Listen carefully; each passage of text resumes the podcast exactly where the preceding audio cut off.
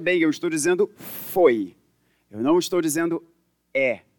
Não no sentido do coração de Deus, porque onde há gente, o coração de Deus está. Não estou dizendo isso.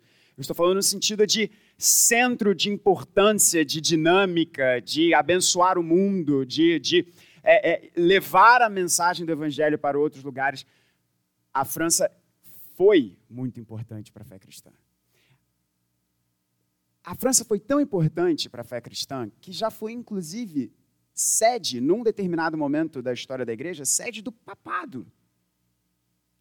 Mas foi. Nós fomos também a Amsterdã. Amsterdã foi o centro do pensamento reformado holandês. Centro do pensamento reformado holandês. E se a nossa teologia é muito devedora a João Calvino, certamente, mas a nata dos teólogos que vieram depois de Calvino, basicamente, uma boa parte deles é holandesa. E Amsterdã foi importante. Quando nós olhamos para Paris e quando nós olhamos para Amsterdã hoje, a gente fica assustado. Bem assustado. Inclusive, principalmente Amsterdã. Principalmente Amsterdã. E nós também fomos a Londres. Londres, cidade que viu pregadores como Charles Spurgeon, que viu pregadores como Martin Lloyd Jones, que viu pregadores, homens e mulheres de Deus que resistiram de forma tão forte. E hoje em dia, Londres é uma das cidades mais secularizadas de todo o planeta Terra. E é difícil você encontrar uma igreja viva. É muito difícil, muito difícil. Nós é, é, vimos algumas comunidades, fomos a algumas igrejas, mas que são museus.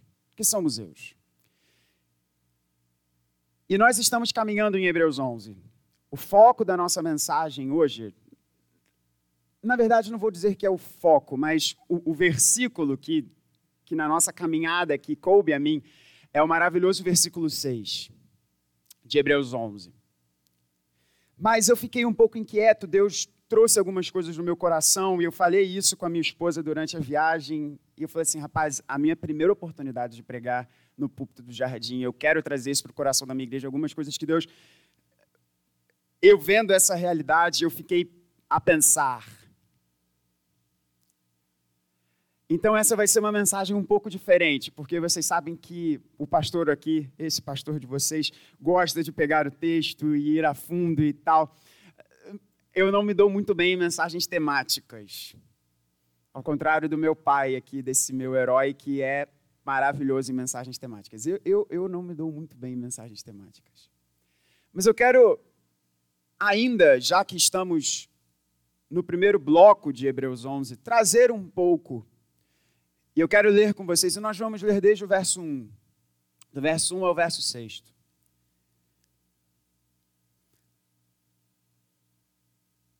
Trazer um pouco do que Deus falou ao meu coração nesses últimos dias e que nós, Igreja Brasileira, Igreja do Jardim, precisamos pensar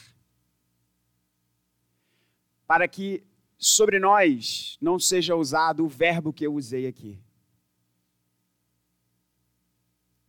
Para que nós sejamos, para que o presente seja usado em relação a nós e não o passado, como algo que ficou no tempo. E se Hebreus é um texto escrito para que eu e você não desanimemos e nós falamos isso. O contexto de Hebreus, o, o, o motivo dessa carta ter sido, ter sido escrita por o nosso irmão, provavelmente Paulo ou um dos seus amigos, ou um dos seus discípulos, um dos seus companheiros, porque a teologia é muito parecida. É no sentido de, de dar uma mensagem clara para os seus leitores, para os seus ouvintes, para o público original, dizendo: há pressões das mais diversas sobre a vida de vocês, mas não desanimem, não desanimem, não, não fiquem pelo caminho. Olhem para o prêmio, olhem para o centro, olhem para aquilo que está reservado para vocês. E não é dinheiro, não é fama, não é poder, é o próprio Deus, é o próprio Senhor Jesus. O próprio Deus que diz no Antigo Testamento: Eu sou a herança de vocês. Esse é o prêmio. Portanto, não desanimem. irmãos, essa mensagem tem de ser pregada, essa fala tem de ser pregada para a nossa igreja, para nós hoje. Enquanto tivermos espaços vermelhos aqui, nesses bancos. Portanto, eu convido você a se colocar de pé para nós lermos a Santa Palavra do Senhor. Eu vou fazer a leitura na nova Almeida atualizada. Eu estou com muita vontade de pregar, irmãos. Então eu vou dar uma segurada aqui na onda, porque senão a gente vai longe. Mas eu oro a Deus que Ele fale ao seu coração. Assim diz a palavra do Senhor. Ora, a fé é a certeza. Hebreus 11, irmãos, a partir do verso 1. Ora, a fé é a certeza de coisas que se esperam a convicção de fatos que não se veem. Pois pela fé, os antigos obtiveram bom testemunho. Pela fé, entendemos que o universo foi formado pela palavra de Deus, de maneira que o visível veio a existir das coisas que não são visíveis. Pela fé, Abel ofereceu a Deus um sacrifício mais excelente do que Caim, pelo qual obteve testemunho de ser justo tendo a aprovação de Deus quanto às suas ofertas. Por meio da fé, mesmo depois de morto, ainda fala. Pela fé, Enoque foi levado a fim de não passar pela morte. Não foi achado, porque Deus o havia levado. Pois, antes de ser levado, obteve testemunho de que havia agradado a Deus. De fato, sem fé, é impossível agradar a Deus. Porque é necessário que aquele que se aproxima de Deus creia que ele existe e que recompensa os que o buscam. Essa é a palavra de Deus. Vamos orar. Pai bendito, que as palavras dos meus lábios e o meditar do nosso coração, Senhor, sejam agradáveis a Ti. Nós pedimos, Senhor, a Ti. Fala ao nosso coração. Ilumina o nosso entendimento, Senhor. Que as fortalezas do nosso coração que nós construímos, que o diabo constrói, que nessa hora, Senhor, sejam completamente derrubadas pelo teu espírito. E assim, Senhor, nós recebamos de ti mesmo para o nosso crescimento e para a honra e glória do teu filho Jesus. Amém. Você pode se assentar. Não desanime. Vá em frente. Não fique pelo caminho. Não fique pelo caminho.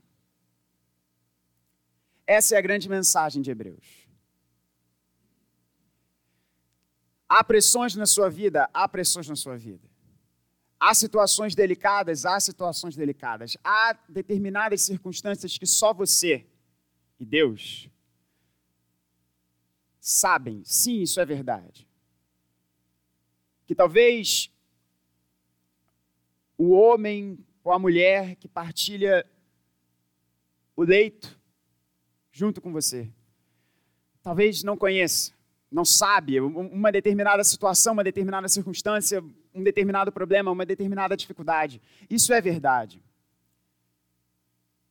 E você jamais ouvirá desse púlpito de que você não irá sofrer, de que essas circunstâncias não serão realidade na sua vida. Pelo contrário. Você irá ouvir sim sobre um Senhor que venceu o mundo. Mas nós não cremos numa fábula de que se você tiver uma caminhada com Cristo, você irá simplesmente parar de sofrer. Porque nós somos discípulos daquele que é chamado de um homem de dores. Mas você não pode desanimar. Você não pode ficar pelo caminho.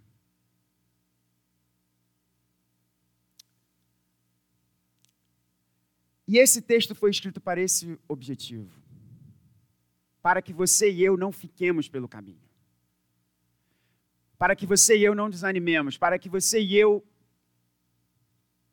olhando as circunstâncias da nossa vida, olhando aquilo que se coloca diante da nossa frente, nós olharmos para o autor e consumador da nossa fé, Cristo Jesus, e entendermos: nós temos uma missão, nós temos uma tarefa, nós temos um caminho, nós temos um objetivo. E nós vamos em frente. Nós não vamos retroceder. Nós vamos em frente. Não porque há um conhecimento misterioso no nosso meio, não porque nós sejamos bons, não porque nós tenhamos recursos, mas tão somente porque aquele que disse para nós irmos em frente, ele vai na nossa frente.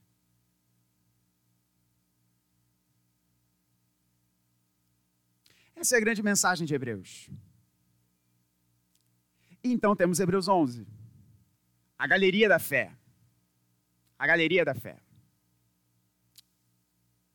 E antes de nós entrarmos no verso de número 6 e aos meus amados pastores, fiquem à vontade para complementar o verso 6 como vocês bem entenderem. Porque esse verso ele é desculpa o meu bom português aqui, ele é um verso parrudo. Então, Fiquem à vontade, meus amados. Por que que num texto em que o grande foco é não desanime, Deus nos apresenta uma galeria de homens e mulheres tão grandiosos, tão grandiosos. É porque eu e você precisamos de heróis. Andrew Murray, um importante comentarista, ele tem uma frase que é muito interessante, comentando esse texto de Hebreus 11. Ele repete essa frase no seu comentário: Ó, oh, quão frágil é a vida da fé. Se é bem verdade que a fé é algo tão grandioso a ponto de o mundo poder cair ao nosso redor e nós, tendo fé em Deus, tendo comunhão com Ele, não a fé abstrata, não a fé de que ah, as coisas vão bem, mas a fé em Deus, essa fé que nós já temos conversado aqui nos últimos domingos. Essa fé nos dá poder de suportar qualquer situação. Se isso é verdade, também é igualmente verdade que é frágil e quão frágil é a vida da fé. Por isso, eu e você precisamos de heróis. E eu fiquei muito a pensar nesses dias, em que Deus nos deu essa oportunidade de irmos a locais que foram tão importantes e como me dói o coração de usar esse passado. Foram importantes. Que enviaram muitos missionários. Enviaram homens e mulheres que estavam dispostos a entregar a sua vida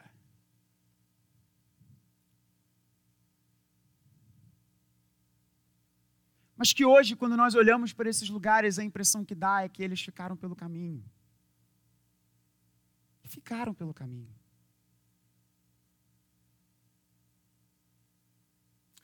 O primeiro grande ponto dessa mensagem é que eu e você precisamos de heróis, porque quão frágil é a vida da fé. E você sabe o que eu estou dizendo. Você começa um compromisso com Deus. Eu vou ler a palavra do Senhor. Eu vou ler a palavra do Senhor, eu vou me dedicar à palavra do Senhor, eu vou me entregar à palavra do Senhor, eu vou fazer isso todos os dias. Passa-se dois meses. E a Bíblia não é mais aberta. Eu sei o que é isso, irmão. Eu sei o que é isso, minha irmã. Eu não estou usando um arrobo retórico. Eu sei o que é isso. Quão frágil é a vida da fé. Assumimos um compromisso de buscar a Deus, de buscar o Senhor não não de forma abstrata, mas buscar o Senhor em oração, termos momentos dedicados a Ele em oração, momentos em que nós paramos, em que nós paramos a nossa agenda e buscamos ao Senhor por determinados motivos, por determinadas pessoas, por determinadas situações. E passa-se pouco tempo. E a gente nem ora para agradecer mais o almoço. Quão frágil é a vida da fé. Esses países eram países poderosos no reino de Deus. Da França nós tivemos João Calvino. E muito antes de João Calvino, homens e mulheres que foram grandes diante de Deus. Que foram grandes diante de Deus. Como meu coração ficou emocionado a, a ir àquela cidade tão gloriosa como Paris e ver a história de uma irmã nossa. Eu até perguntei para a Nina qual é a versão em português para padroeira, que eu não sei, eu não sei se é madroeira, não sei. Se tiver alguém aqui de passado católico que puder me ajudar. Mas é o padroeira versão feminina. De Paris, uma irmã nossa, grande, poderosa no reino de Deus, que realizou grandes coisas no reino de Deus. E hoje em dia as igrejas são verdadeiros museus. Museus. Enquanto os muçulmanos evangelizam na rua, evangelizam, entenda o que eu quis dizer. Fazem proselitismo na rua.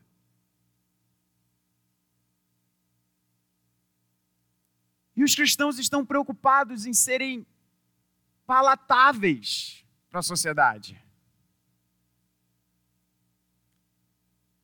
Enquanto os cristãos estão mais preocupados em serem digeridos pelo suco gástrico podre do mundo. Nós vimos, nós vimos em Paris e nós vimos em Londres, muçulmanos na rua pregando.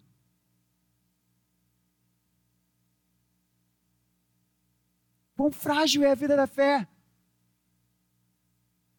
Como que essas coisas acontecem? Essas coisas não acontecem porque nós não vigiamos. Nós não vigiamos. Nós não vigiamos o nosso próprio coração. Não vigiamos o nosso próprio coração quando as tentações do diabo vêm e nós começamos a dar um pouquinho de espaço e falamos: Isso não é problema, eu estou sendo, eu sendo fariseu. Mas não tem nenhum problema nisso, não existe nada de errado nisso. Mas tem. E a gente não vigia, a gente não vigia o nosso coração, a gente não vigia a nossa mente. Esses países, a Holanda foi varrida pelo liberalismo teológico, varrida por, um, por, por, por reformados que falaram: não, a palavra de Deus ela ela tem uma série de erros. Veja bem, isso é Paulo, isso não é Jesus.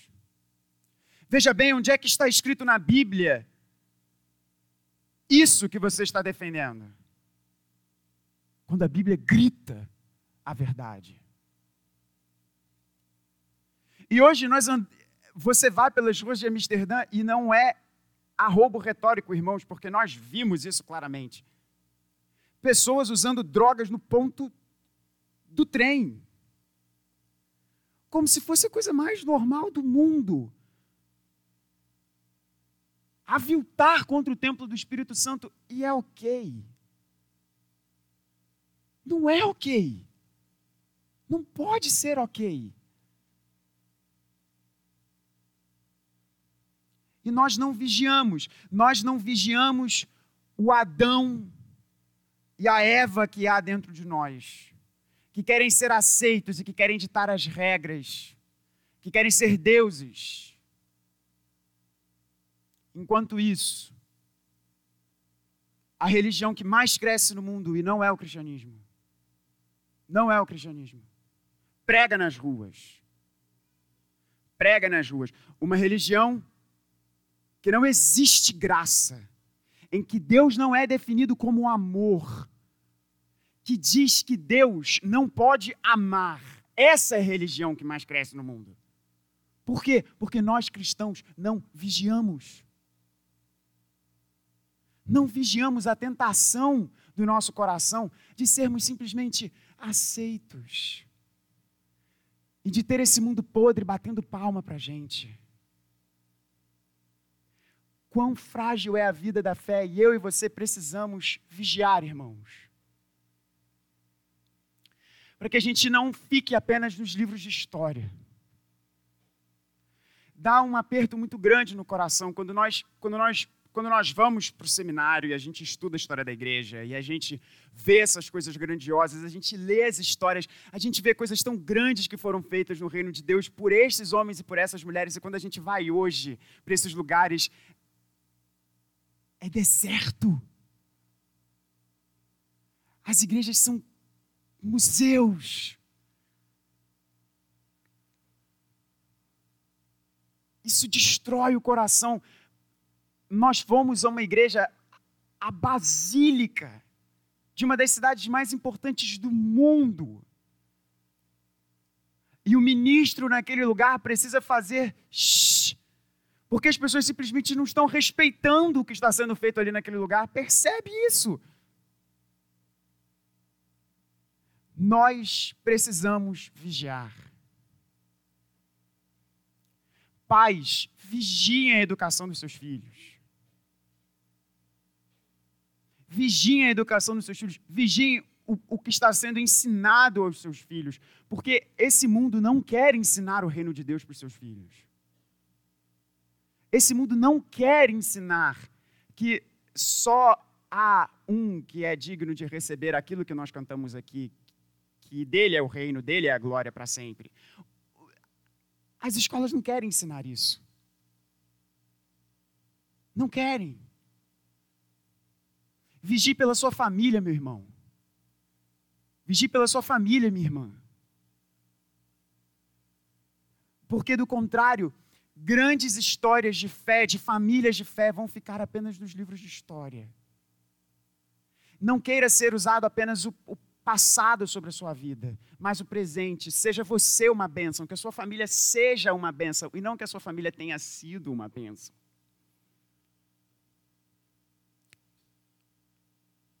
E eu tenho por certo que Deus nos dá Hebreus 11 para termos heróis. Para que nós olhemos para essas histórias e que nelas não fiquem no passado, mas elas fiquem no nosso coração hoje e assim nós, assim nós vivamos a nossa vida à luz dessas histórias do passado. Perceba, não queira você ficar no passado, queira você estar no presente, mas olha para o passado e tenha forças para realizar hoje o que esses homens e mulheres no passado realizaram. É por isso que nós temos Hebreus 11 você e eu, meu irmão, minha irmã, nós não conseguiremos sozinhos realizar no reino de Deus. Porque o reino de Deus é uma comunidade, o reino de Deus é uma família. Até se você for ser missionário numa terra não alcançada, você está sendo missionário porque há uma comunidade enviando você. O reino de Deus sempre será uma família, o reino de Deus será sempre uma comunidade. E Hebreus 12, 1, a continuidade, a continuidade, logo após Hebreus 11, vai nos dizer, portanto, também nós, visto que temos a rodear-nos tão grande nuvem de testemunhas, livremos-nos de todo o peso do pecado que tão firmemente se apega a nós e corramos com perseverança a carreira que nos está proposta, olhando firmemente para o autor e consumador da fé, Jesus. A gente deixa esse, o restante do verso aqui porque eu vou voltar para ele no final. A ideia é: nós temos uma grande nuvem de testemunhas, nós temos uma grande história que nos antecede. Portanto, a gente segue em frente. Mas, pastor, eu devo apenas olhar a Abel, e nós já vimos Abel. E o que, que define a vida de Abel? Uma fé de sacrifício. Devemos chorar apenas para Enoque, nós já vimos Enoque. O que, que define Enoque? Uma fé que anda com Deus. Veremos Noé. O que, que define a fé de Noé? Uma fé que trabalha para Deus. Olha aí, três pontos aí para um sermão. Não apenas esses homens, mas Hebreus 13, esse mesmo autor, ele diz: Não desprezem aqueles que pregaram o evangelho para vocês, mas aprendam com eles. Portanto, o que eu quero incentivar a você nessa manhã é conheça histórias. Não olhe apenas para você, porque eu e você nós somos fracos mas nós juntos com o povo de Deus, nós olhando para outros homens e mulheres que, se fossem apenas eles, também seriam fracos. Nós podemos ter ânimo, nós temos exemplos, nós temos histórias, que nós podemos olhar para essas histórias e dali retirar ânimo. Nós não adoramos a esses homens e essas mulheres, não veneramos esses homens e essas mulheres, mas nós olhamos para a sua história, nós olhamos para a sua biografia e a gente pensa: caramba, eles são gente como a gente. E o mesmo Deus deles é o meu Deus. E eu posso ir em frente, não desanimar, mas vigiar, vigiar e rumar em frente. Por isso eu, eu incentivo muito a você, conheça homens de Deus. Conheça mulheres de Deus. Conheça histórias de homens e mulheres que estão mais preocupados com a vida da sua família do que com os louros desse mundo.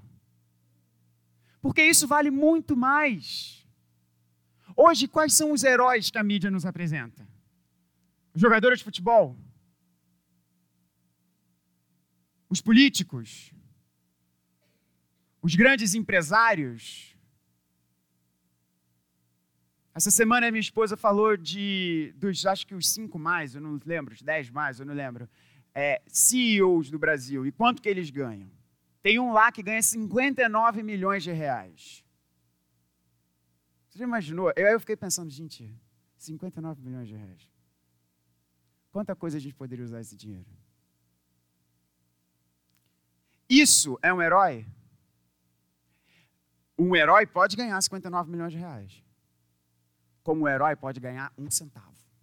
Ou nenhum centavo. Mas se ele tiver uma vida que honra a Deus, aí a gente está diante de um herói, diante de uma heroína. E são esses homens, são essas mulheres que eu e você devemos conhecer. E eu quero incentivar você, vá atrás. Busque. Busque nos livros, busque na vida, busque conhecer, busque estar perto de homens e mulheres que honram a Deus. Não busque estar perto de gente que não tem compromisso nenhum com o Senhor. Você deve estar perto dessas pessoas para evangelizá-las, mas não para que elas determinem o rumo da sua vida. E hoje em dia a gente ouve todo mundo, a gente escuta todo mundo, a gente deixa que a fala de todas as pessoas entre no nosso coração.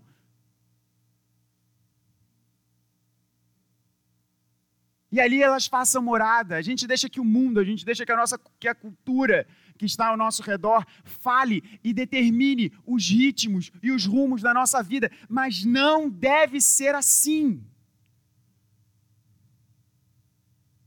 Irmãos, essa mensagem é uma mensagem, é um chamado à firmeza na fé. É um chamado a nós não titubearmos e se for necessário a gente ficar entendido e ser visto como aqueles que são contra o mundo, glória a Deus por isso. Do contrário, nós ficaremos nas páginas dos livros de história. E veja bem, meu irmão, minha irmã, isso aqui que eu vou falar é uma coisa muito séria. Às vezes você pode achar, ah, isso é só no passado. Pastor Gabriel está falando lá da França, está falando lá de, da, da Inglaterra, da Holanda, mas a gente aqui, quantas igrejas nós conhecemos que eram potências e hoje não são? Aconteceu com essas igrejas, isso pode acontecer conosco. Isso pode acontecer com a sua família. Isso pode acontecer com você. Eu e você, nós precisamos vigiar. Nós precisamos vigiar a nossa vida. Nós precisamos vigiar principalmente o nosso coração. Para que eu e você não fiquemos pelo caminho. Meu irmão, minha irmã, não fique pelo caminho. Uma forma de você não ficar pelo caminho é você olhar para a vida de homens e mulheres que agradaram a Deus. Exemplos, heróis. E o verso de número 6, e assim a gente já caminha para o final dessa mensagem, preparando o nosso coração para a mesa. E como eu disse, podemos voltar ao verso de número 6 em outras oportunidades. O verso de número 6 nos apresenta como nós agradamos a Deus. E eu, eu vou ler isso da forma mais tranquila possível para você perceber quão doce é ouvir. O que agrada a Deus? De fato, sem fé, é impossível agradar a Deus. Porque é necessário que aquele que se aproxima de Deus creia que Ele existe e que recompensa os que o buscam. Sem dinheiro é impossível agradar a Deus. Percebe que coisa linda que a gente acabou aqui de ver o que o Espírito Santo está nos dizendo? Não, não é o dinheiro. Sem títulos é impossível agradar a Deus. Não é isso que o Espírito Santo está nos dizendo. Sem você ter fama é impossível agradar a Deus. Não é isso que o texto diz. Sem você ter um corpo bonito, sem você ter um determinado talento específico, sem você ser bem visto pela sociedade, é impossível agradar a Deus? Não, sem fé. O que agrada o coração de Deus é a fé. E isso deveria deixar a gente inflamado. Porque perceba, irmãos, Deus não requer de nós os sacrifícios que o mundo requer, que os deuses do nosso mundo pedem de nós. Todas as religiões do mundo querem que você realize sacrifícios o tempo inteiro para elas. E sempre você vai ter que fazer sacrifícios, porque esses deuses, eles nunca param de ter fome. Enquanto o verdadeiro Deus diz: creia em mim. E creia que eu sou generoso. Olha que coisa maravilhosa. O que o texto está nos dizendo? É necessário que aquele que se aproxima de Deus creia que ele exista e que ele é um Deus generoso. Que coisa maravilhosa! E é isso que agrada a Deus, é isso que faz o coração de Deus sorrir. Não é você despejar um milhão de reais aqui nesse gasofilaço. Se você fizer isso de coração sincero, que bom, porque a gente precisa para muitas coisas aqui na nossa igreja. Mas não é isso que vai fazer o coração de Deus sorrir. O coração de Deus vai sorrir olhando para você, você crendo nele. Você crendo que o seu futuro está seguro nas mãos dele, porque o seu Deus, ele é recompensador. Ele é generoso. É isso que agrada o coração de Deus. É isso que agrada o coração de Deus. E olha que coisa interessante. Vocês lembram do verso primeiro de Hebreus? Detalhe muito interessante isso. O que é fé? Fé é a convicção de fatos que não se veem. É necessário que aquele que busca a Deus creia que ele existe. Mas Deus não se vê. Percebe a ligação? Da mesma forma, a fé é a certeza das coisas que se esperam. E nós nos aproximamos de Deus crendo que Ele é recompensador. A gente tem aqui um glorioso sanduíche, em que o pão nutritivo são os versos 1 e 6. Porque eles percebem que é a mesma, é a mesma ideia aqui. Convicção daquilo que não se vê. Cremos que Deus existe, embora os nossos olhos não o vejam. A firme convicção das coisas que se esperam, nós cremos que Deus é generoso e Ele é recompensador. A gente espera isso.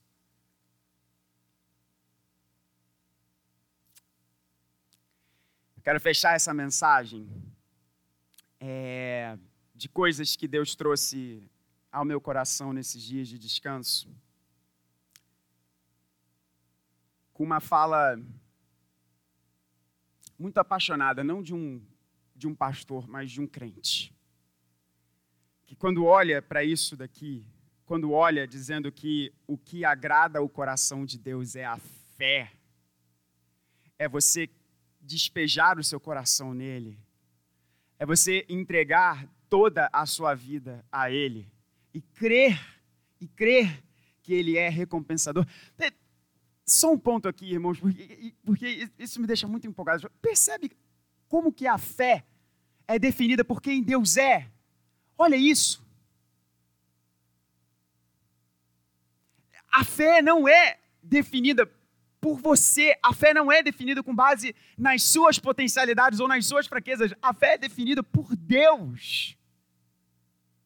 É quem Deus é.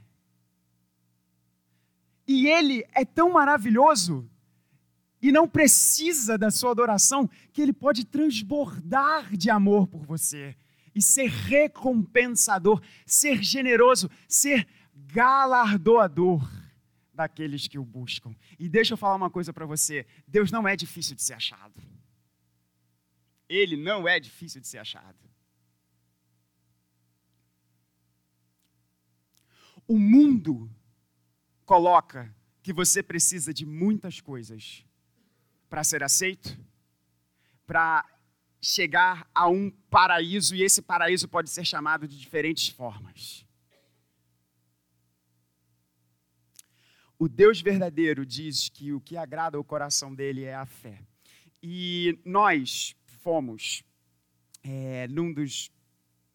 E isso é de fato, eu, eu encerro aqui, eu prometo nós fomos, num dos passeios que nós fizemos, nós fomos ao, ao que o mundo considerou como sendo a maior demonstração de glória de um rei. A época da sua construção, o Palácio de Versalhes, o, o Castelo de Versalhes, o Chateau de Versalhes, que foi construído por Luís XIV, o Rei Sol, para mostrar não só à França, mas a todos os monarcas que ali iam, a todas as pessoas que ali iam, a sua glória. E é impressionante porque o local mais uau daquele lugar foi construído tão somente para impressionar as pessoas. Para aqueles que já tiveram a, a oportunidade de ir lá sabem, tem lá escrito lá que as, as duas salas e, o salão dos espelhos foi construído por Luís XIV para que os seus convidados ficassem impressionados com o que eles estavam vendo. E veio um pensamento no meu coração, e eu falei com a Nina ali, falei assim, amor, imagina o que não deve ter sido vir a uma festa aqui há um baile aqui, com toda essa com toda essa glória, com toda essa beleza, com toda essa. É, é, com tudo isso aqui, que coisa linda. E a gente continuou o nosso passeio e nós fomos para os jardins. E quem também já teve a, a, a, oportunidade de ir lá, vê que assim, você não sabe o que é mais bonito, o palácio ou o jardim, né? Talvez o jardim até seja até mais bonito. E a gente vê que naquele jardim, e eu pensando no que nós tínhamos visto no palácio, tudo foi feito para a glória de Luís XIV. Tudo foi feito para a glória daquele, daquele, daquele homem é uma coisa até meio estranha, porque você anda pelos lugares e você tem vários quadros daquele homem em diferentes formas. É, uma, é, meio, é meio estranho. Está o Luís XIV de armadura, está o Luís XIV sorrindo, está o Luís XIV escovando os dentes. Brincadeira, ele não estava escovando os dentes. Mas tudo para louvar esse homem, para louvar esse rei. E sentado num banco ali, olhando para um, um rio ali que tem perto do, do, do, do palácio, eu, eu, o Espírito Santo me fez pensar da forma certa. Porque ele me fez pensar, Gabriel, você vai estar num baile, você vai estar numa festa, e esse palácio, esse palácio não se compara em nada com o palácio do seu rei. Essa mesa fala dessa festa. Essa mesa fala desse banquete. E você não precisa ser um nobre para ir para esse banquete. Como se você for também um nobre, não tem problema. Você pode ir. Porque não é isso que define a sua entrada. Você pode ter dinheiro, você pode não ter dinheiro. Você pode ter um pedigree espiritual gigantesco para trás. Ou você pode receber o Senhor agora aqui nesse lugar. É a fé que agrada o coração de Deus de nós crermos em quem Ele é e o que Ele faz por nós. E essa mesa que revela o coração de Deus, porque ela nos mostra o sacrifício do Senhor Jesus. Esse que é o verdadeiro sol, esse que é o verdadeiro rei, que demonstra a sua glória fazendo o bem para mim e para você. Porque, como diz um dos meus heróis, já que falamos de heróis, Quanto mais você se satisfizer em Deus, quanto mais você estiver feliz em Deus, mais Deus será glorificado. Ele tem prazer em ver como você fica feliz nele. Receba esse Senhor. Receba o verdadeiro sol, de quem todos os reis da terra se prostrarão e colocarão as suas coroas diante dele, reconhecendo: Eu não sou nada. E ele é o rei. E esse rei o que faz o coração desse rei e o que faz os lábios desse rei se abrirem em sorriso é fé. Que ele aumente a nossa fé. Que Deus nos abençoe.